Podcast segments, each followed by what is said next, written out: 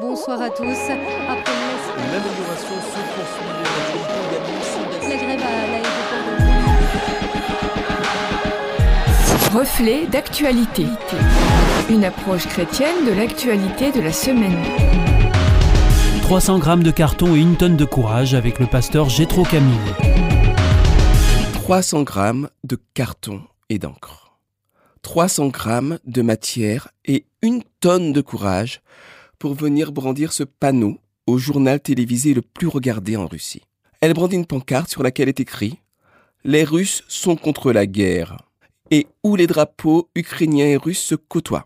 Elle avait préalablement diffusé une vidéo qui disait Ce qui se passe en Ukraine est un crime.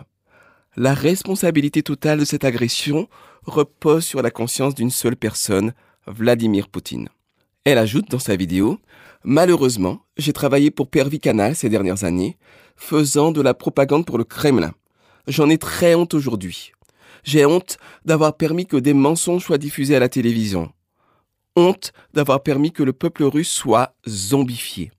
Elle risque maintenant 15 ans de prison, dans un pays qui n'a de démocratique que les formes. Autant dire qu'elle a mis sa vie entière dans la balance.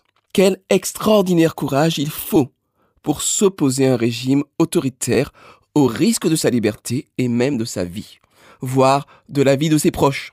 Dans notre pays, après la Deuxième Guerre mondiale, beaucoup de Français sont subitement devenus des résistants, des justes, mais a posteriori, des combattants qui se sont déclarés après que la bataille soit terminée.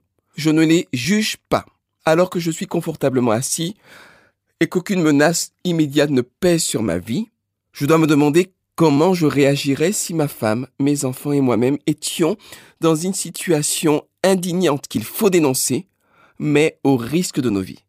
Très honnêtement, je ne sais pas, et je ne suis même pas sûr de vouloir savoir.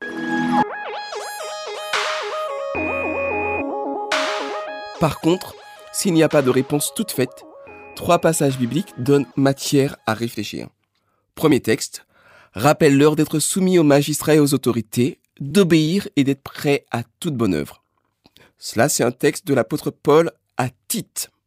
Il semble simple, mais c'est un passage qui contient une antinomie potentielle. Comment pratiquer toute bonne œuvre en étant soumis à une autorité qui commet des abus de pouvoir ou même des atrocités? Après tout, peut-on considérer que tout pouvoir est légitime? Qu'en est-il d'un dictateur, par exemple? De notre côté, si chacun juge de la qualité de l'autorité et n'obéit que sélectivement, n'y a-t-il pas, in fine, un risque de désordre, voire d'anarchie? Tentons notre chance avec un deuxième texte et voyons si nous pouvons dégager une ligne directrice plus nette. Mieux vaut obéir à Dieu plutôt qu'aux hommes. Acte 5, verset 29. Cela résonne comme un appel à la désobéissance civile. Désobéissance civile que l'on pratique à cause de convictions morales, idéologiques ou spirituelles. Et heureusement que certaines personnes en ont et sont prêtes à payer le prix de ces convictions, sans quoi peut-être vivrions-nous encore sous un régime nazi. Si dans ce dernier contexte, le contexte nazi, la ligne de démarcation entre le bien et le mal devenait extrêmement claire quand sont apparus les horaires des camps de concentration, ce n'est pas toujours aussi simple. Et puis, qu'entend-on au juste par obéir à Dieu? Est-ce qu'on veut dire appliquer des préceptes lus dans des textes sacrés vieux de plusieurs millénaires Ou bien est-ce qu'il s'agit d'écouter la voix de sa conscience propre? Ce type de texte peut poser plus de questions qu'il n'apporte de réponses. Par contre, le dernier texte que je vous propose me semble un peu plus simple. Matthieu 16, verset 25, Celui qui veut sauver sa vie la perdra, mais celui qui la perdra à cause de moi la trouvera.